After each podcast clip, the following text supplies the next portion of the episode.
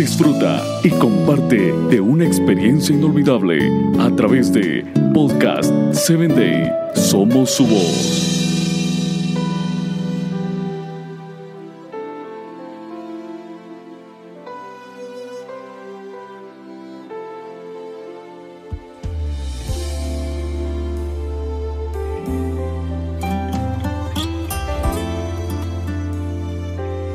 Bienvenido a la palabra que restaura, un espacio creado para ti, para que a través de los relatos bíblicos puedas conocer a Dios y Él obre la restauración que tu vida necesita.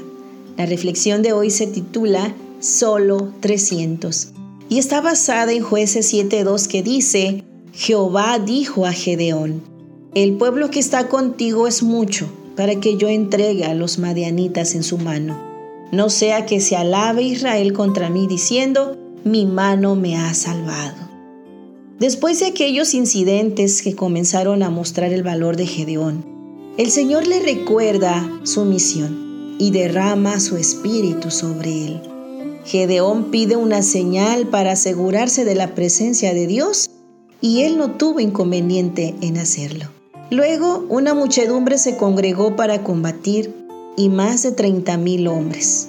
De todos los lugares salieron sedientos de libertad, pero con dudas y temores. Dios le dijo a Gedeón que no podían ir todos y que debían escoger solo a un pequeño grupo. Así que los temerosos fueron enviados a sus hogares, quedando solo diez mil soldados.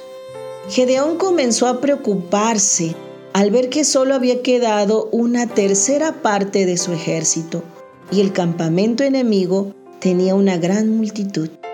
Pensó de qué manera con diez mil el Señor pretendía darles liberación. Pero el Todopoderoso deseaba darle una lección a su pueblo. No sería la fuerza de los hombres, sino el poder de Dios la que los libertaría. El Señor ordenó a Gedeón llevar a su gente a un río para beber agua.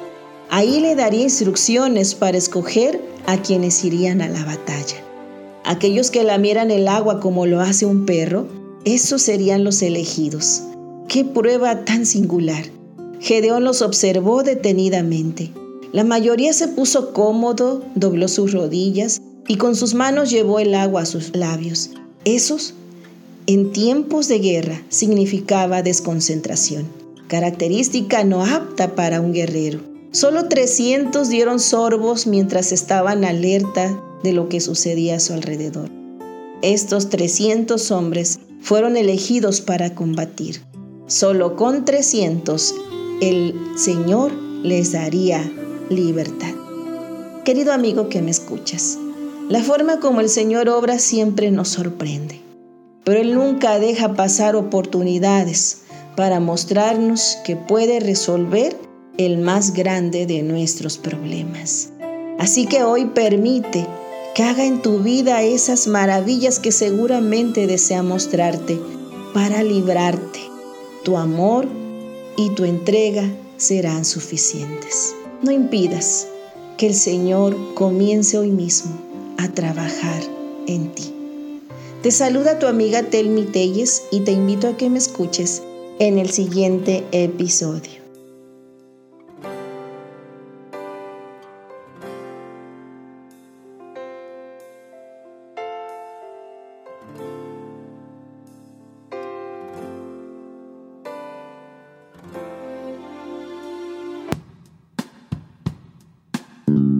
Síguenos en www.podcast7day.com. Hasta el próximo episodio.